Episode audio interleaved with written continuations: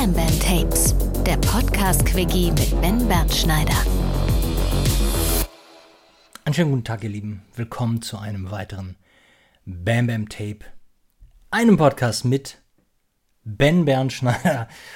Und dieser Podcast wird in Hamburg aufgenommen, in einem Stadtteil namens Winterhude. Und wir haben Mittwoch, den 28. September. Ihr Lieben, lange ist her, dass es ein letztes Bam Bam Tape der alten Schule gab. Wir hatten jetzt mal zwei Ausreißer und das waren die Tagebücher der nicht ersten beiden, aber des zweiten und dritten Buches der Amerika Pentalogie. Und ja, die kamen so gut an und die Leute haben sich so gefreut, dass ich dachte, wir könnten eigentlich ja auch mal die ganzen Episoden, die wir bei YouTube so zeigen und aufnehmen, hm, vielleicht zu, einer, zu einem wöchentlichen Podcast zusammenfassen. So der Gedanke, so der Versuch. Und weil ich gerade noch mal mit dem Logo irgendwie rumgefummelt habe, weil ich es wieder in der Hand hatte. Äh, Bam Bam Tape Tape, der Gedanke mit den Tapes, ne? Ich weiß nicht, wer sich erinnert, aber in den 90ern und möglicherweise sogar noch 2000ern ähm, waren ja die, das ist natürlich auch schon in den 80ern, aber da habe ich nicht so dran gedacht. Weil ich glaube, so in den 90ern wollte ich wahnsinnig gern so einen Tape Recorder haben. Ja, so ein kleines Ding wie, wie Dale Cooper. Äh, wie Dale Cooper aus Twin Peaks. Der dann immer Nachrichten für seine Sekretärin aufnimmt. So, und diese, diese, diesen Tape Recorder, den wollte ich so gerne haben.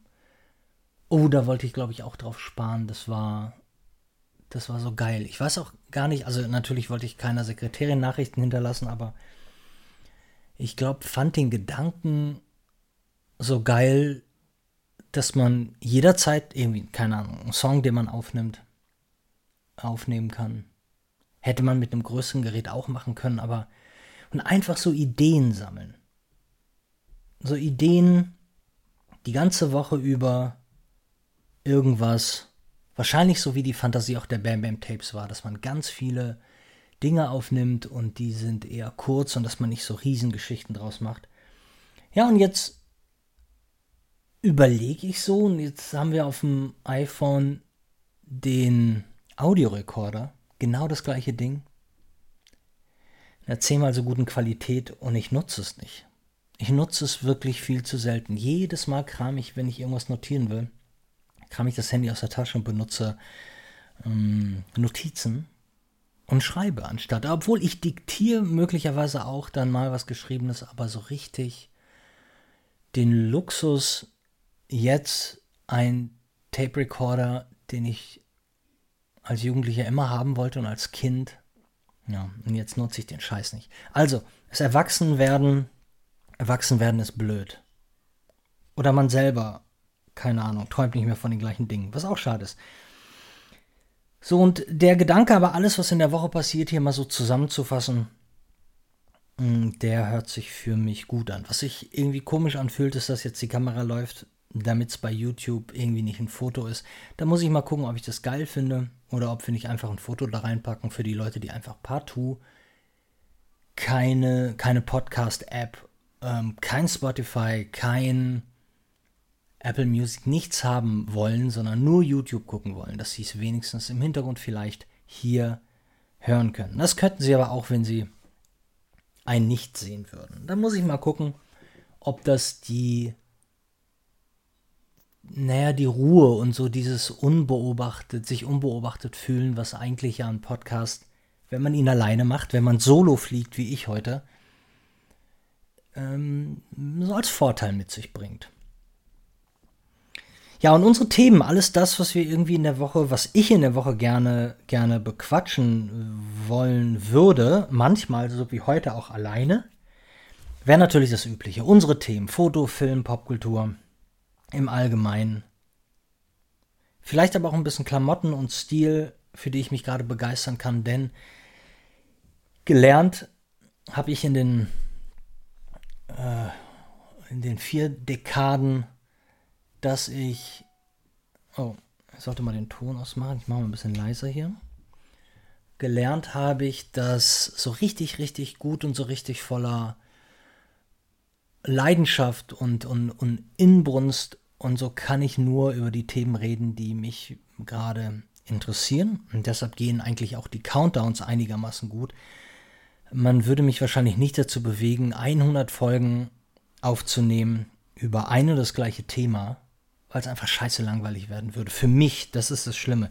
Ich weiß, dass Leute hier sind, die sagen, boah, ich könnte jeden zweiten Tag mir einen Podcast zur Fotografie anhören. Ähm, das könnte ich nicht und das will ich auch nicht. Und ich will insofern doch dann ganz egoistisch, dass es ja mehr um meinen Themenpotpourri geht, als um irgendwas, was ich euch vorkaue. Denn die Tiefe des Themas Fotografie, die manche Menge, manche, manche Menschen glauben, bespielen zu können und so tun, als sei die Fotografie so ein wahnsinnig weites Feld, ja, das geht so. Ehrlich gesagt, es funktioniert immer nur, wenn sich dann andere Themen mischen. Dann redet man über andere Fotografen, man redet über ähm, Fotografie im Film, dann redet man über Filme. Aber es eckt alles so ein bisschen in der Fotografie an und ich meine, das können wir ja hier definitiv machen. Aber einfach nur immer über Technik und äh, den üblichen, den üblichen Fotografiekram, das glaube ich äh, nee, wenn ich mal denke, schon gar nicht, schon gar nicht, wenn das in so eine educational Richtung geht wie die Kurse. Da an diesem, an diesem, an diesem Punkt möchte ich euch aber schon mal etwas erzählen. Und zwar viele, viele, viele, auch viele von euch bestimmt, haben meinen großen Fotografiekurs. Nicht den analogen, sondern den großen Fotografiekurs. Über 60 Kapitel und wird schon, sogar schon auf der Straße drauf angesprochen, äh, in einem Restaurant hier in Winterhude. Und der junge Mann bedankte sich sehr und fand das irgendwie geil und meinte, da war bestimmt ein Viertel, wo er schon rausgewachsen wäre, aber da waren so ein paar Sachen dabei. Damit alleine hätte es sich schon dreifach gelohnt. Ja, und sowas freut mich natürlich total, aber ich würde gerne den Bam Bam Club und generell all die, die Dinge, die ich gerne weitervermitteln möchte, doch wieder stärker in die äh, in Richtung analoge Fotografie dengeln. Und dieser Fotografiekurs ist nicht nur sehr umfänglich, er ist auch, geht auch sehr in die Breite und er ist also sehr, er ist sehr generell. Ja. Und den möchte ich gerne wieder aus dem Bam Bam Club entfernen. Keine Sorge, die Leute, die ihn haben, die haben ihn auch, die können ihn auch weiter gucken. Aber es werden keine neuen Käufer mehr reingelassen für diesen Kurs. Vorher, wenn wir diesen Kurs aber drastisch, drastisch, drastisch im Preis senken, damit jeder Fotoanfänger, der kein Geld in der Tasche hat, sich diesen Kurs leisten kann. Es wird immer mal wieder Momente geben, wo ich diesen Kurs rauskrame für spezielle ähm, Kurse für spezielle Pakete, für Menschen, mit denen ich mich möglicherweise darüber unterhalte und die mal da reingucken wollen, etc. Also das Ding wird jetzt nicht von, von allen Festplatten gelöscht, aber es wird ihn nicht mehr zu kaufen geben. Und ich glaube, äh, das ist nochmal cool für alle, die, denen das irgendwie zu teuer war, die aber neugierig sind und da gerne reingucken wollen würden. Also, you heard it here First, diesen Kurs wird es bald nicht mehr geben. Ja? Wir machen mehr analoge Fotografie. Es wird neue Sachen geben. Der andere Kurs ist ja jetzt auch schon ein bisschen in die Jahre gekommen und der wird aufgefrischt, aufgepeppt und vergrößert. Ja. Wann und wie genau, das äh, gibt es dann immer per Mail und im und um den Bam Bam Club herum. So, Thema Bam Bam Club ein sehr netter Patron von mir. Wer gar nicht weiß, was Patrons sind, es gibt eine Plattform, die heißt Patreon. Die ist in erster Linie so gedacht, dass Menschen, die sich für mich und mein Schaffen interessieren, ein monatliches ähm, Budget loswerden, entweder 5 Euro oder 10 Euro, manche sogar 20 Euro. Und die in erster Linie, und das ist der Gedanke, unterstützen jemanden, der außer seiner freischaffenden Arbeit und seiner künstlerischen Tätigkeit nichts anderes macht ähm, und so seinen Support zeigt, wie der Begriff und der Name Patron ja schon sagen. Und dafür gibt es Sachen, die es nur für Patrons gibt. Äh, wir verlosen wahnsinnig viele Sachen. Wir haben eine Discord-Runde, die nur uns Patrons vorbehalten ist. Und das ist ein richtig, richtig schöner kleiner Mikrokosmos, in dem wir über alles reden und sich, also nicht ich moderiere da irgendwas an, sondern klar werde ich da meine News los und klar höre ich zu und ich gebe meine Meinung ab, aber alle unterhalten sich und machen und tun und finden ihre Gebiete und wir sprechen über Fotografie, wir sprechen über Film, wir sprechen über Bücher, wir sprechen über Reisen, über Hotels. Wir haben sogar einen Kanal mit, ähm, äh, mit äh, Flugzeugessen. Ja, da posten wir Bilder von unserem Flugessen. Also krank, ja, alles. Aber super, super schön und vor allen Dingen eine nice Gruppe. Und wer mal Bock hat vorbeizuschauen, der kriegt die Infos. Und ansonsten soll er einfach mal googeln und uns findet man unter patreon.com bambamplus. Ja, aber ich guck mal, ähm, habe glaube ich vergessen, wie man Liner Notes hier unten, äh, Episode Notes unten äh, irgendwo hier rein äh, fummelt. Aber ich guck mal, dass ich das, ähm, dass ich das hinkriege. Auf jeden Fall hat mich dieser sehr nette Patreon darauf aufmerksam gemacht, dass er sich nochmal Voyageur vorgenommen hat, also das 2018er Buch, und sukzessive Raw gelesen hat. Ja, weil, wie die meisten von euch wissen, äh, beleuchtet Raw nur die andere Seite von Voyageur, als quasi eine zweite Sichtweise einer Person, die wir vorher noch nicht kannten während Voyageur, aber gespürt haben, dass diese Person da ist. Also die Agentengeschichte geht weiter rund um die Welt und er hat sich das nochmal durchgelesen, zum ersten Mal, glaube ich, oder sagt er, richtig, richtig aufmerksam und der äh, applaudierte nettestens mir und sagte, das ist meine beste Arbeit bis dato sei. Ich freue mich jedes Mal, wenn Leute so in die Tiefe gehen und sich das wirklich angucken, was ich da mache. Das ist schön. Und man darf nicht vergessen, dieser Patreon, dieser Mann liebt die Amerika-Tetralogie bzw. Pentalogie. Ähm, und das soll schon was heißen, dass er dann sagt, dass Voyageur und Raw ihm so viel bedeuten und so schön sind. Und deshalb äh, ich erzähle euch, das aus dem Grund, weil ich so ein bisschen daraufhin dann Sorge bekomme. Das ist normal, das ist ja meine, meine, meine, meine Arbeit, mein künstlerisches Tun und Sein, dass ich möchte, dass das Ende adäquat zu irgendeiner Erwartungshaltung wird und das, da kam ich sofort ins Grübeln, ob mir, ob mir das gelingt, weil wo ich jetzt gerade stehe und den fünften und sechsten Raw-Teil aufteile, ähm, da habe ich so ein paar, ja, machte ich mir ein paar Gedanken. Nicht, dass das Ende offen oder so sein würde, das ist es eh, denn wir warten ja alle auf Voyager 2. Und Voyager 2 wird aber erst passieren, wenn ich im Lotto gewonnen habe. Oder mein Buch Diamanten Weltbestseller wird oder so.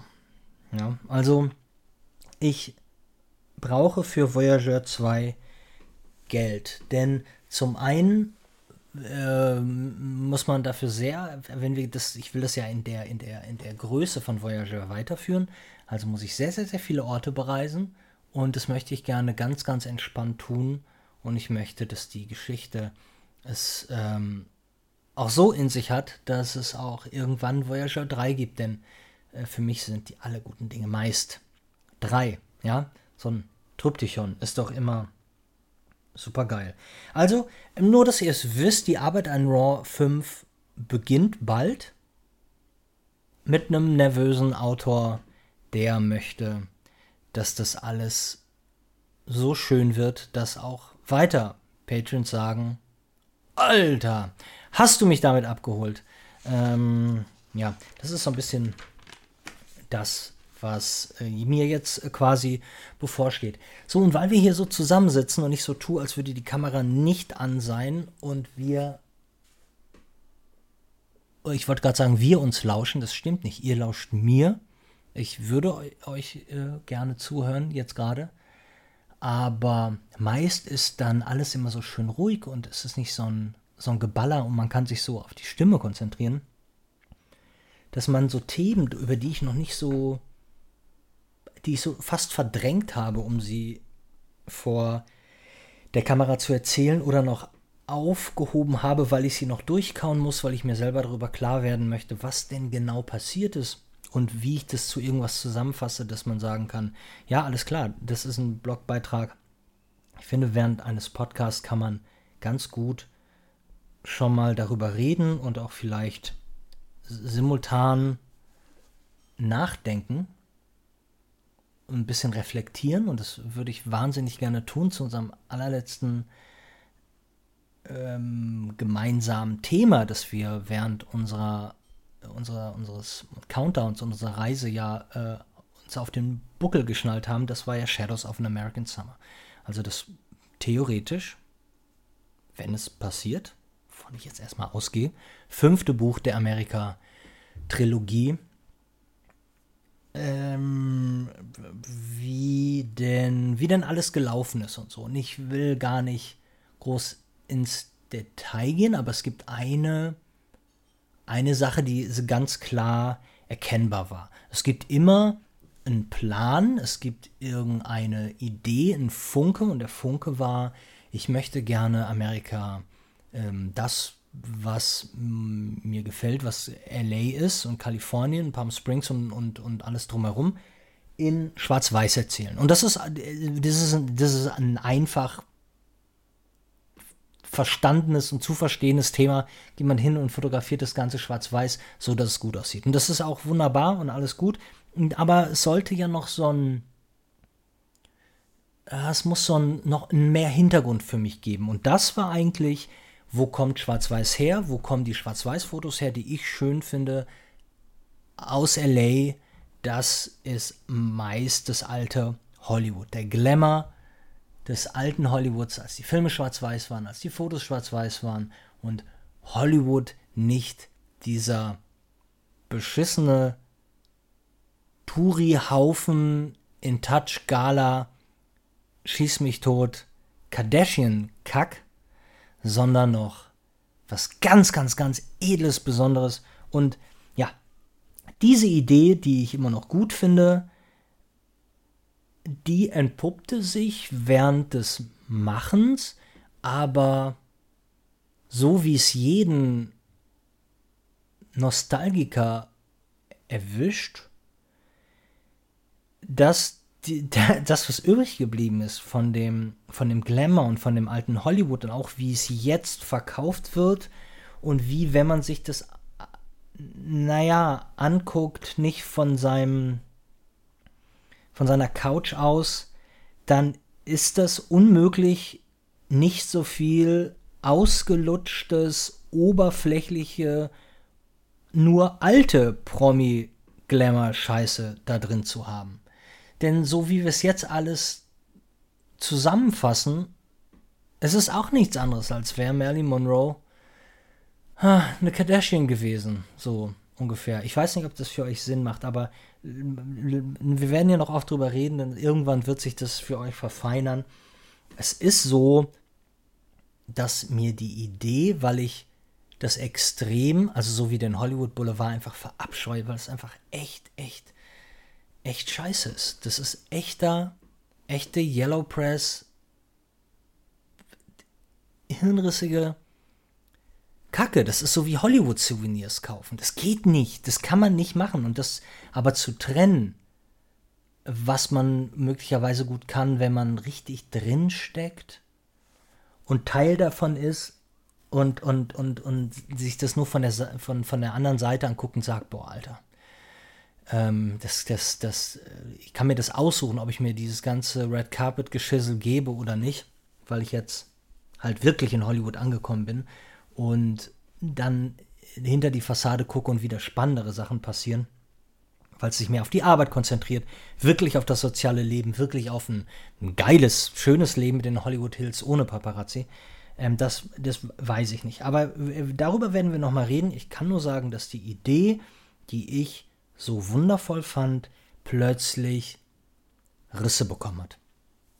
Und bei 90, 99 Tagen äh, Countdown und die Fahne hochhalten, dass alles wunder, wunderbar ist und ich 99 Tage nicht wirklich einfach mal schlecht drauf bin und so, dass ähm, man kann nie, sowas nie wegschieben. Ich bin kein Mensch, der nie schlecht drauf ist. Ich habe wahnsinnig viele ganz, ganz, ganz, ja, leider fast schon depressive äh, Phasen, weil ohne Yin kann Yang und wenn ich einer bin, der 30 Leute, 40 Leute und manchmal auch mehr Leute abholen kann, um sich für irgendwas zu begeistern, dann geht mir irgendwann die Energie auch aus und dann ähm, bin ich halt schlecht drauf. Und diese, dieser, dieser Druck, diese 99 Tage, immer happy zu sein, gut drauf zu sein und ja, euch das spüren zu lassen, das kostet irgendwann, ja, das holt sich das irgendwann zurück. Und bei mir war das natürlich in unpassender Weise direkt auf der Reise. Und wenn dann so Sachen halt nicht ganz so sind, wie ich mir das vorgestellt habe, dann muss man eigentlich einen Schritt zurückgehen und sagen, okay, du Arschloch, dann pö, guck doch mal, sag, sag du doch, was dir gefällt. Und dann machen wir es weiter, wenn dir was gefällt. Und so ungefähr ähm, brauche ich, oder war das dann, und da brauche ich eigentlich so ein bisschen Hilfe von außen. Die, die jetzt noch zuhören, nicht eingeschlafen sind oder, oder kotzen gegangen, die, ähm, denen möchte ich jetzt mal einen Einblick verschaffen in die letzte Produktionsreise von Dream of an American Summer 2019. Nur mal so ein Beispiel, was mein, was genau, was ein Beispiel dafür, wenn meine, mein innerer Antrieb und meine Leidenschaft kongruent, also äh, über, überlappend zu dem läuft, was da draußen passiert. Draußen in der Popkultur, in der Welt, die mir was bietet, ähm, und das ist nun mal die Popkultur und das ist auch die Konsumkultur. Ja, ich, ich, ähm, da brauchen wir, oh, Entschuldigung, das war jetzt ein ganz lauter Knackser bei euch in den Ohren. Ähm, da brauchen wir überhaupt nicht drum herum zu reden. Ich bin, ich, äh, das ist immer oft gebunden an irgendwas, was man sich kaufen kann, auch. Und ähm, bevor ihr völlig lost seid, ich erkläre es mal ganz kurz. Also, 2019 war meine Begeisterung für ein gewisses Hollywood der 60er, der 70er eine, eine, eine, wahnsinnig aufregende Zeit in LA und die keiner besser zusammenfassen konnte und zeigen konnte als Quentin Tarantino in Once Upon a Time in Hollywood.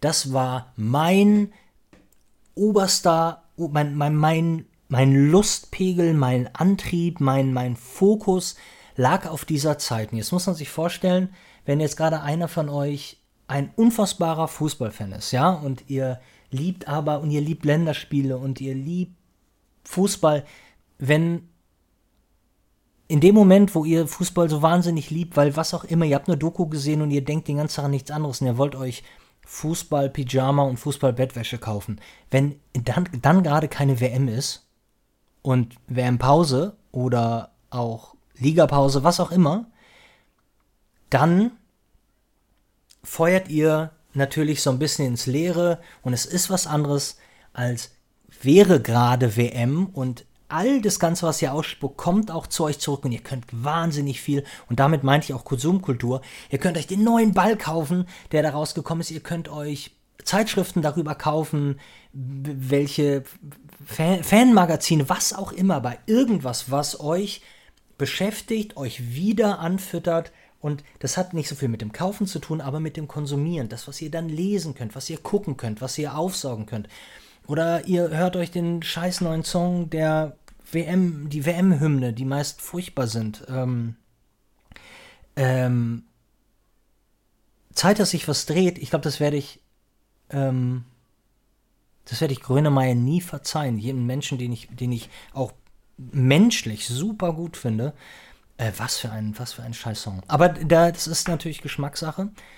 Und da könnt ihr, manche von euch finden das Lied ja vielleicht ganz toll. Und ich will auch gar nicht so ablenken. Wollte erzählen, dass ich also in diesem Thema war. Und war, wir waren zwei Jahre nicht in den Staaten, wir waren zwei Jahre nicht in Hollywood. Plötzlich kommt dieser Film raus und dieser Film lief 2019 noch im Kino, kam ja gerade auch, äh, also ist ja drei Monate vorher gestartet, aber er lief dann noch im Kino.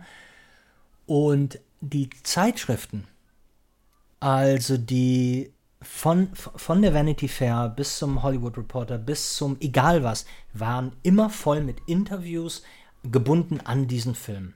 Ja, es waren immer äh, Tarantino hatte eine Menge zu sagen in richtig guten, geilen, fundierten ähm, Filmzeitschriften, die wir sonst das ganze Jahr über irgendwie halb ignorieren können, kommt plötzlich jemand, der mehr von Film versteht als jeder andere äh, unter uns und gibt halt ein, ein 32 Seiten langes Interview. Das, die, die, der ganze, jeder Tag war voll gefüllt mit wundervoller Energie, die kongruent war. Ähm, ich mache das nur, um euch zu ärgern. Äh, mit Energie, die, die, die, die natürlich übereinander lag, sich auch irgendwie gefüttert hat.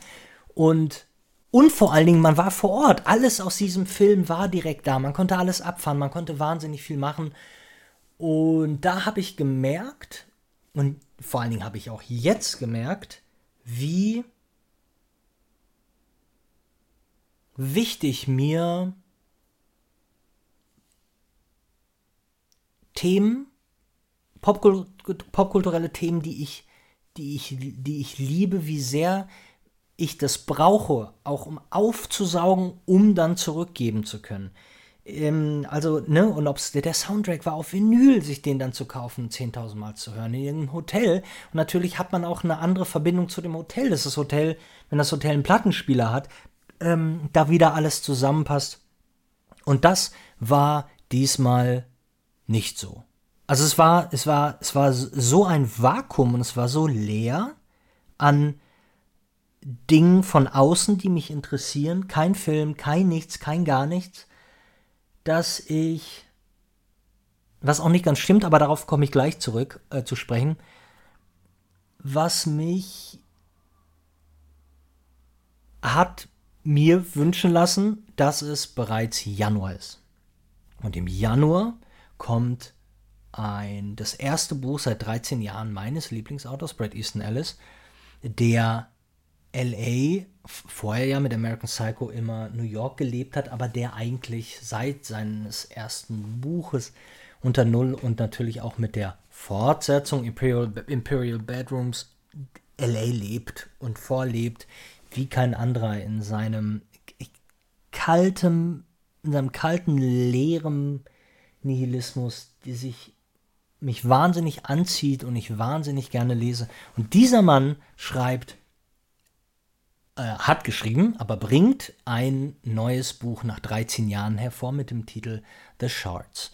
Die, die meine Folgen gucken, wissen ja auch bereits, dass ich mir äh, äh, eine, eine signierte Ausgabe aus Großbritannien gegönnt habe. Ein Hardcover bei Waterstone, glaube ich, kommt es raus. Und ich habe mir aber auch schon eine weitere Ausgabe bestellt, falls die eine drei Wochen im Zoll hängen bleibt und die fürs Regal ist, möchte ich noch eine zweite Ausgabe haben. Und zwar nicht Hardcover, sondern kartoniert.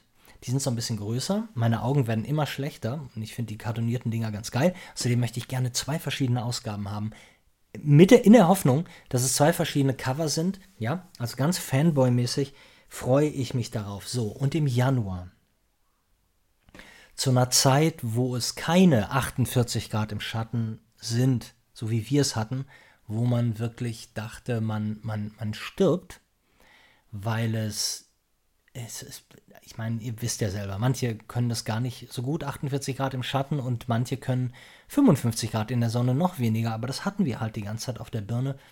Und das hat einen ganz, ganz mürbe gemacht. So, und im Januar ist es da immer noch schön und wunderbar und im Valley regnet es nicht und alles ist ganz, ähm, ja. Und das zum einen wünsche ich mir, es wäre Januar und wenn im Januar, am 17. Januar, The Shards als Buch rauskommt, als Roman, dann werden viele Magazine, also das hoffe ich, werden darüber berichten. Es wird vielleicht Lesungen geben, es wird Veranstaltungen geben, es wird um dieses Phänomen, so nenne ich es mal, weil es für mich wieder ein, ein popkulturelles Phänomen ist, denn nach 13 Jahren habe ich nicht mehr damit gerechnet, wird es in LA Dinge geben. Und der Roman spielt im Valley, der spielt in LA, während Brad Easton Ellis Zeit an der Buckley. Und ähm, wir kommen gleich zu Buckley und wir kommen auch gleich zum Valley. Buckley ist eine Schule. Und dass man dann da ist und dann, und dann liest man irgendwas aus dem Ort, wo man gerade ist, und dann kann man das abfahren und dann kann man das ähm, wieder ein bisschen mehr aufsaugen, so wie 2019 bei Once Upon a Time in Hollywood von Quentin Tarantino. Ja. Ähm, deshalb mein Wunsch, und man, ich muss mal hier den Ton ausmachen von meinem Handy. Mm, das dieses Geräusch ist übrigens, wenn sich Patrons äh, bei ähm, äh, Discord unterhalten. Dann habe ich mal so einen Flup. Ja. Die, die Sache, weswegen ich meinte, do, doch es gab was, als ich Anfang der Reise, als es so langsam klar wurde, alles klar, das Buch wird im Januar rauskommen. Ich scheiße nochmal, könnte man nicht im Januar nochmal hier hin, könnten wir nicht nochmal gucken. Da füllte noch ein weiterer Film dieses Vakuum und das war Licorice Pizza von Paul Thomas Anderson. Ja, P.T. Anderson, der absolute, ich, ich würde ja sagen, also vor allem der Einzige, der noch auch neben Tarantino noch auf Film dreht und nur auf Film dreht. Ach, der, der, ja, wo ich eigentlich fast sagen würde, P.T. P.T. Anderson, Quentin Tarantino und von mir aus ähm, Wes Anderson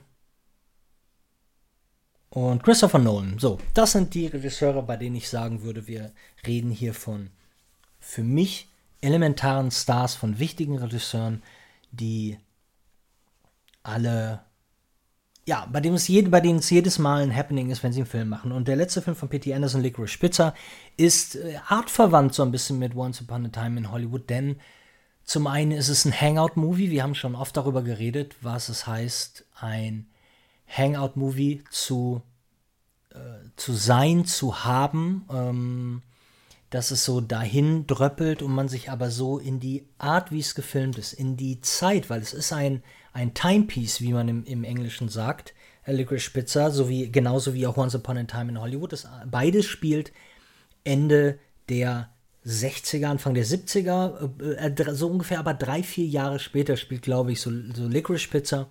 Und wer sich gedacht hat äh, oder mal überlegt hat, was für eine eklige Pizza denn eine Lakritzpizza sei, nee, das ist eine Umschreibung für eine Schallplatte. Ja, eine Schallplatte ist eine Licorice Pizza.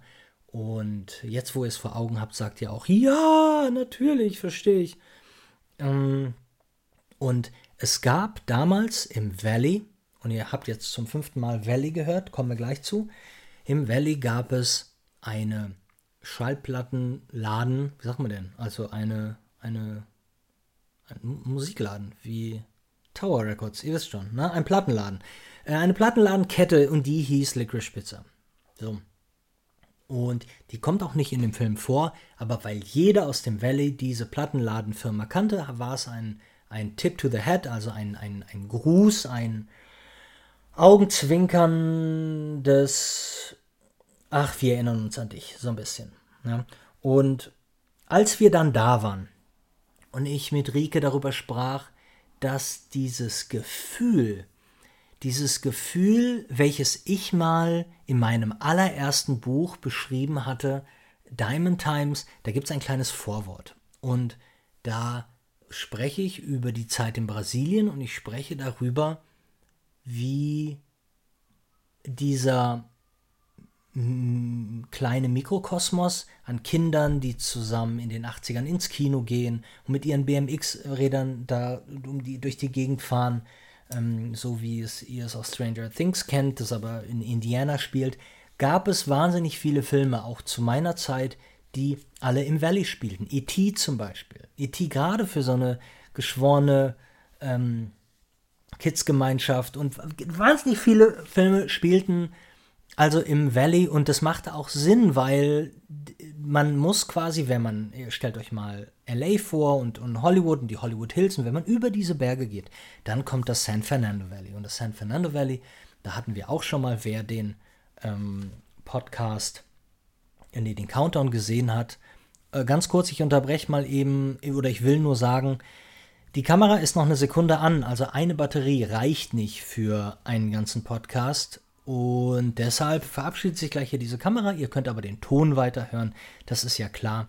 Und dann sprechen wir mal darüber, ob wir das in Zukunft ganz ohne Bild machen und nur mit Ton. Für die Leute, die jetzt hier Podcast hören, ist das alles egal, aber ich verabschiede mich einfach nur mal kurz in die Kamera für diejenigen, die es auf YouTube gucken. Und ich lasse euch einfach gleich mal ausgehen. Ja? Also, die, die den Countdown geguckt haben, die wissen äh, Bescheid, dass wir LA mal aufgeteilt haben und dann weiß man so ungefähr, wo was ist. Und wenn man also über diese Hollywood Hills, die, die eigentlich äh, Santa Monica Hills heißen, wenn man über die drüber geht, dann findet man dort ein etwas tieferes Tal, was sehr, sehr, sehr groß ist. Ähm, bis nach Chatsworth ist es ähm, also wirklich, wirklich weit. Und da ist es alles so ein bisschen ruhiger und es ist wie so ein bisschen äh, wie ein Vorort von LA. Ja, es ist, äh, da zieht man seine Kinder groß und die richtig, ehrlich gesagt, die richtig reichen Promis, die ziehen auch alle nach Calabasas, ähm, denn da hast du ganz, ganz, ganz viel Platz und eine sehr, sehr, sehr, sehr, sehr große Lebensqualität. Viel mehr Golfplätze und Country Clubs und ähm, viele, viele schöne Dinge, die in LA hektisch sind und gut für Leute sind in der Industrie, weil die schnell irgendwo sein müssen. Aber ansonsten lässt es sich im Valley extrem gut leben. So, wir haben das Valley aber niemals besucht, weil das Valley nicht zum Thema passt und es gab so keinen Grund. So, und plötzlich gab es einen kleinen Grund für mich. Es gab Licorice Pizza. Ja, da wären wir also fast schon wieder da gewesen, wo Once Upon a Time in Hollywood war, ein Grund dahin zu fahren, ein Grund, mich mit der Materie auseinanderzusetzen, mit der Location auseinanderzusetzen. Und zudem kam aber auch dann, dass ich von Brad Easton Ellis ein Buch, welches ich ignoriert habe, weil es keine Fiktion war, sondern ein Sachbuch, wenn man so will, ähm, das White äh, hieß, also weiß, und das ist ein oh, zum einen eine Abrechnung mit dem woken Amerika von heute und dem so politisch korrekten, dass man seinen Maul nicht mehr aufmachen kann, um irgendwas zu sagen und dass die Leute einfach nicht mehr verstehen, dass Meinungen und dass Meinungsfreiheit erlaubt ist und erlaubt sein muss und dass man sich eigentlich nicht darüber aufzuregen hat, sondern zu sagen hat, hey, das ist seine Meinung alles klar, aber mehr ist es nicht. Ja?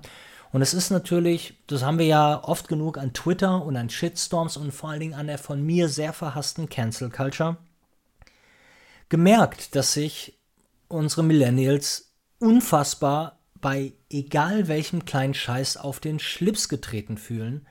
Und das ist auch vollkommen okay, äh, sich da in seiner kleinen Bubble aufzuregen, aber wie gesagt, ich, ich möchte nicht in dieser in, in einer linken intellektuellen Bubble, in der ich eigentlich lebe, leben müssen. Ja, und deshalb möchte ich mich weniger über Leute aufregen, die anderer Meinung sind. Ich kann mir das angucken und ich kann die Person für ein groteskes Arschloch halten. Aber dieses Geschrei und dieses Rumgeheule, äh, ja, das, und das finde ich ist sehr, sehr, sehr, behandelt er sehr schön. Aber er redet auch über seine Kindheit. Und wo war seine Kindheit? In Sherman Oaks. Und Sherman Oaks ist direkt neben Calabasas im Valley. Das erste, was man quasi erreicht, wenn man über den Mulholland Drive ins Valley fährt. Ich hatte also plötzlich zwei Dinge, weswegen ähm, das Valley für mich in irgendeiner Form interessant werden könnte. Darüber hinaus, dann fängt man natürlich an und recherchiert und sagt, ach scheiße, E.T. war ja auch hier im Valley. Entschuldigt bitte, aber ich huste immer noch Corona-bedingt, das gibt's gar nicht. Ähm, ja, irgendwie, irgendwie schräg. Also, zweiter, zweiter kleiner Bezug zum Valley. Hm. Dann kam, kam es auch so, dass ich wusste, dass das zukünftige Buch, also The Shards, von seinem letzten Jahr auf der Buckley School, also seiner High School, spielt. Und das ist, Sekunde. Und diese Buckley High School, die da in Sherman Oaks ist, da waren wahnsinnig viele ähm, Leute, die wir jetzt kennen. Matthew Perry aus Friends, Paris Hilton war da. Ähm, mir fallen sie jetzt alle nicht ein, aber sehr viele. Ach, P.T. Anderson zum Beispiel auch. Waren alle auf der Buckley. Eine Privatschule kostet ein bisschen was. Deshalb meist Kinder von irgendwelchen sowieso Künstlern und die, also reichen Künstlern, hm, die von armen Künstlern sind auf eine. Entschuldigt bitte, aber das ist das Ding an diesem Husten. Hm, ich habe tagelang keinen Moment bei ihm. Ich musste ein bisschen husten. Ähm, dass ich immer, wenn ich jetzt mich verschlucke, hm, irgendwas da äh, physisch vielleicht äh, angeknackst wurde, während äh, Roni, dass ich dann immer eine ganze Weile husten muss. Und das nervt und das nervt ja auch beim Podcast, aber ähm, äh, ich will jetzt hier nicht keinen Podcast haben, der zerschnitten ist, sondern einen Podcast, der so passiert ist, wie er passiert ist. Mm, ja, ihr Lieben, ähm, wo waren wir? Wir waren bei äh, im Valley. Das war die zweite Sache. Die dritte Sache war, nee, ich glaube, die habe ich gar nicht zu Ende erzählt, weil ich gehustet habe. Ich wollte sagen, dass sein Abschlussjahr äh, Buckley, also dort spielt The Shards und das war dann noch ein weiterer Grund. Und dann wisst ihr, wie das ist, wenn man dann irgendein Gebiet hat, äh, das man interessant findet und sich da ein bisschen reinknien möchte, kommt man von Höchstchen auf Stöckchen und ich habe so viele Filme, die ich liebe, geliebt habe und die so viel Valley wiedergespiegelt haben. Dieses eher das Drama der, der, der, der Vorstadt so ein bisschen. Dieses Ding hat mich, eine, natürlich eine ganz eigene Welt, hat mich aber so abgeholt, dass ich unglaublich in diesem Valley-Ding bin und da auch noch viel mehr, mich viel mehr reinknien möchte. Und wenn wir, sollten wir im Januar oder so nochmal hingurken, damit ich mir dieses, das, das, das kulturelle Echo geben kann des Buches, dann würde ich wahrscheinlich auf, also nicht wahrscheinlich, dann würde ich sehr viel Valley nachholen und ich würde natürlich auch alles Schwarz-Weiße aus für Shadows of an, of an American Summer nachholen. Denn ich habe gerade eine kleine Scanpause gemacht, weil ihr kennt das selber, gerade ihr, die digitalen Fotografen, die 1500 Bilder äh, von so einem Shooting oder von einer Reise oder was auch immer mitbringen und nicht 600 wie ich, die können irgendwann nicht mehr. Die, das sieht alles gleich aus und du kriegst das absolut so kotzen und das möchte ich gerne vermeiden. Und deshalb gibt es gerade mal eine ganz kleine Scanpause und dann wird weiter gescannt und dann ist alles ähm, hippo schnippo. So, ähm, so viel dazu. Also schon mal ein kleiner Einblick in meine Gefühlswelt, wie das denn jetzt mit der Reise und wie es Shadows of an American Summer geht und dass ich wirklich auch noch glaube, dass ich mehr Material bräuchte. Und darüber, warum ich viele Sachen nicht geshootet habe dieses Mal, das möchte ich auch, auch nochmal erzählen, da möchte ich aber auch nochmal länger ausholen. Das möchte ich gerne auch nochmal aufschreiben. Und wenn genug Leute hier mal reinhören und ich weiß, dass das auch ankommt und wir nicht immer ein Video machen müssen, also wir einfach auch mal länger reden können, dann mache ich das definitiv äh, nochmal, äh, nachdem ich ein bisschen darüber nachgedacht habe mh, mm, und mir ein paar Notizen und mir ein bisschen was aufgeschrieben habe, ja, da freue ich mich schon drauf. So, um ganz kurz aber, damit wir nicht bei einem Thema hängen bleiben, nochmal ganz kurz über äh, was äh, einigermaßen Aktuelles reden. Weil wir nicht so oft ins Handy geguckt haben, als wir dort waren, habe ich eine Sache, die sich so ein bisschen ankündigte, ein, ein GTA-Leak, der dann erst ausbrach, als wir dann hier waren. Wieder in Deutschland, der GTA 6 Leak. Ich weiß nicht, wie es bei euch ist, aber für mich äh, steht die PlayStation eigentlich in erster Linie nur da, damit alle 13 Jahre ein GTA-Teil rauskommt, weil das ist ähm, die, die, die, die Zugspitze, the Pinnacle, die Pyramidenspitze, der Stern auf dem Weihnachtsbaum der Videospielkultur. Was Besseres gibt es nicht. Da könnt ihr mich so zitieren und dagegen reden, wie ihr wollt. In, in puncto Arbeit, die da reingeflossen ist, in puncto Kulturreflexion ähm, gibt es einfach nichts Größeres, Geileres etc. Natürlich, wenn man nur Rennspiele Renn, äh, spielt, dann kann man damit nichts. Doch, kann man auch. Aber ihr wisst schon, was ich meine. Also es ist egal, ob man sich dafür interessiert oder nicht, es ist ein, immer ein großes, großes Phänomen. So, und diesmal gab es einen sehr großen Leak und das gab es vorher noch nie und es ist für Rockstar Games eine ah, kleine Tragödie, obwohl ich das überhaupt nicht für so schlimm halte. Die haben gesagt, dass sie das natürlich schade finden, dass sie das nicht so präsentieren konnten, als sie bereit waren, sondern wir schon vorher was gesehen haben. Also mitten in der Entwicklung, also richtig noch während des äh, Coden, Codens und ähm, es war wie soll ich sagen, warum ich mich, glaube ich, ich so gefreut habe und ich so aufgeregt war, war nur, weil das ist so ein bisschen so wie der, der, der Osterhase ist echt. Ja, man hat nach 13 Jahren glaubt man irgendwie so gar nicht mehr an den sechsten Teil. Man weiß nicht, ob Leute wirklich so dran sitzen, ob die nur reden, ob die machen oder tun. Und ähm, dieser, dieser, dieser Leak, das, die Bilder zu sehen, eine, eine, ein, einen der Charakteren zu sehen, eine Frau, ja, ist ja diesmal dabei. Ähm, und man konnte sehen, dass sie in, in, in, in irgendwie an der, an der, man munkelt ja, deshalb heißt ja auch, die, das Projekt heißt ja Americas, dass wir wieder in Vice City sind, also in, in Miami, in Florida, diesmal aber auch in Südamerika.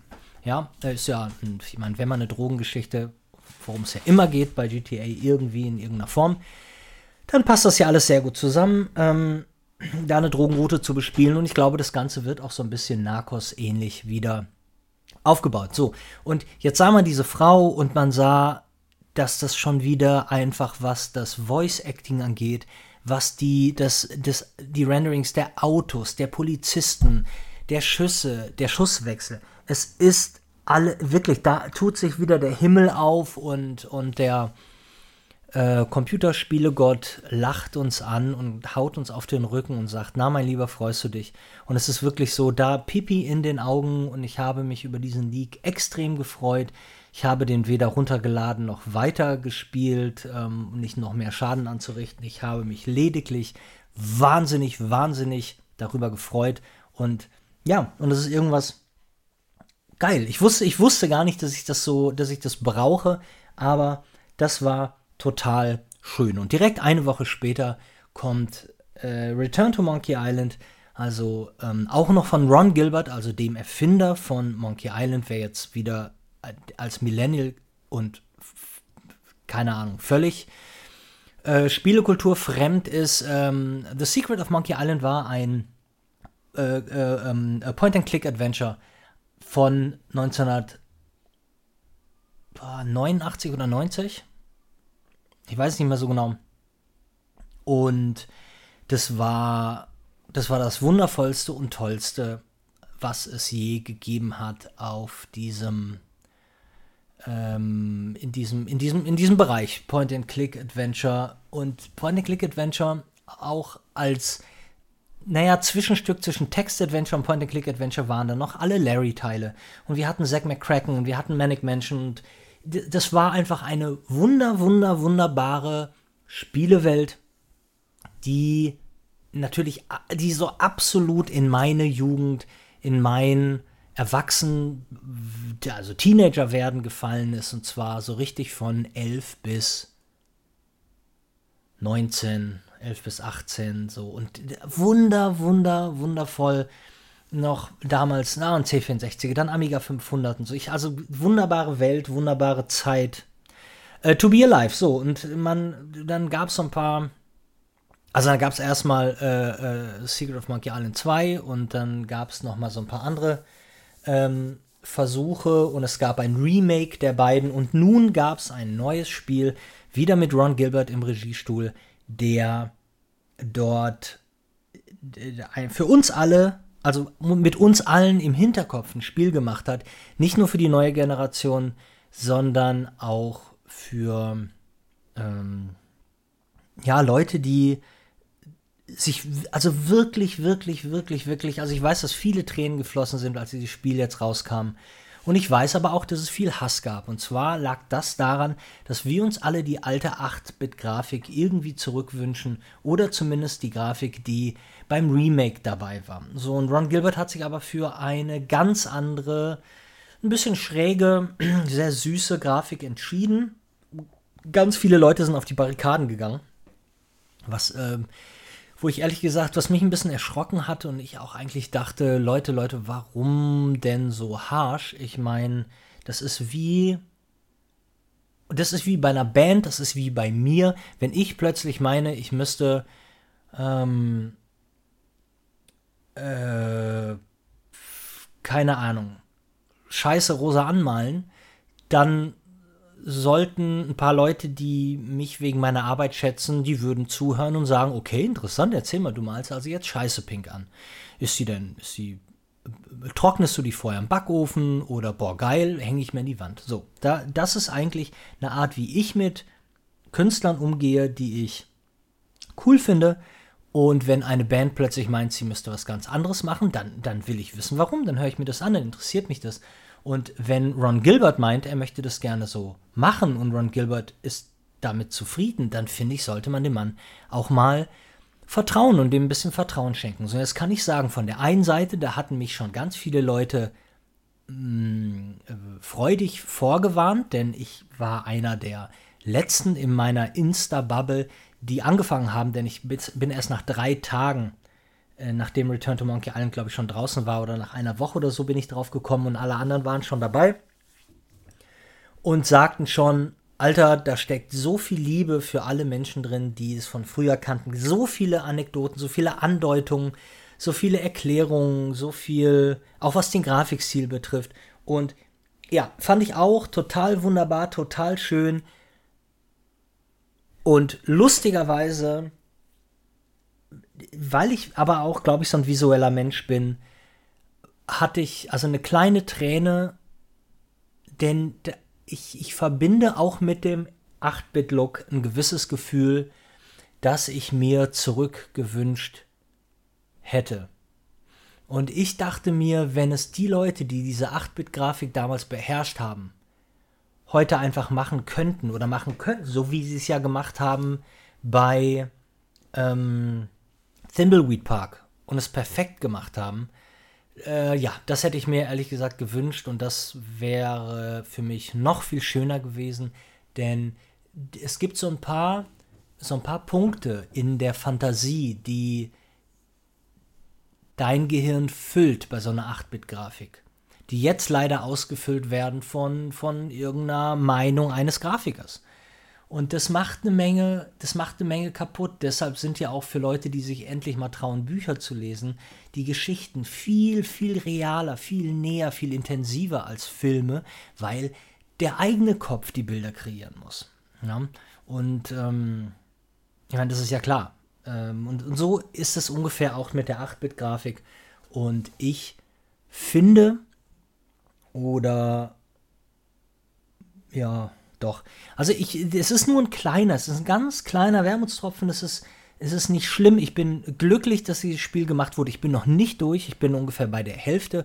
Freue mich total weiter zu spielen. Ich spare mir das ein bisschen auf, immer in Bits und Pieces. Und muss aber da sagen, es gibt also einen, einen kleinen, einen ganz kleinen Punkt, der mich ein ganz kleines bisschen traurig stimmt. Nicht schlimm, aber meine Reaktion dazu. Ihr Lieben, nächstes Mal reden wir über äh, den gefürchteten CT-Scanner in LA. Warum, wie mein Jetlag war. Äh, wir reden über das 135er Leica. Ich, ähm, über die Temperatur, die wir in LA hatten. Wir müssen bitte über Top Gun reden. Äh, das habe ich mir lange aufgespart. Und wir müssen über so viele Dinge sprechen, die jetzt erst noch passieren.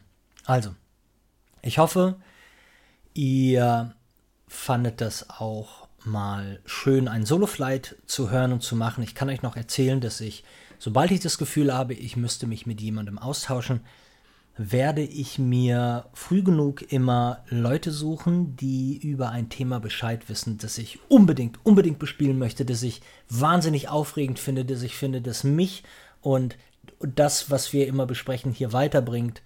Und dann sehen wir uns, hören uns dann, ihr Lieben. Und wir bei YouTube und wir bei Insta und so, wir besprechen auch bitte und wirklich mal ob das denn, ob das mit dem Video so cool ist, ist es, war es jetzt die letzte halbe Stunde, war ja kein Video mehr da, ist es auch cool, wenn es gar kein Video ist. Wie wollen wir es handhaben? Wenn das nur mit Video richtig cool ist, dann gucke ich mal, dass ich eine fettere Batterie da reinballer oder irgendwie wird man das Ding auch schon an den Strom anschließen können, das weiß ich nicht. Das werden wir dann alles sehen. Hm, oder ich nehme ein Handy. Das ist ja alles äh, reparierbar und zu machen. Darüber können wir dann sprechen. Ihr Lieben, habt's schön. Ich grüße euch aus Hamburg, 28. Der Mittwoch. Und bis zum nächsten Mal. Bam Bam Tapes, der Podcast-Quickie mit Ben Bernschneider.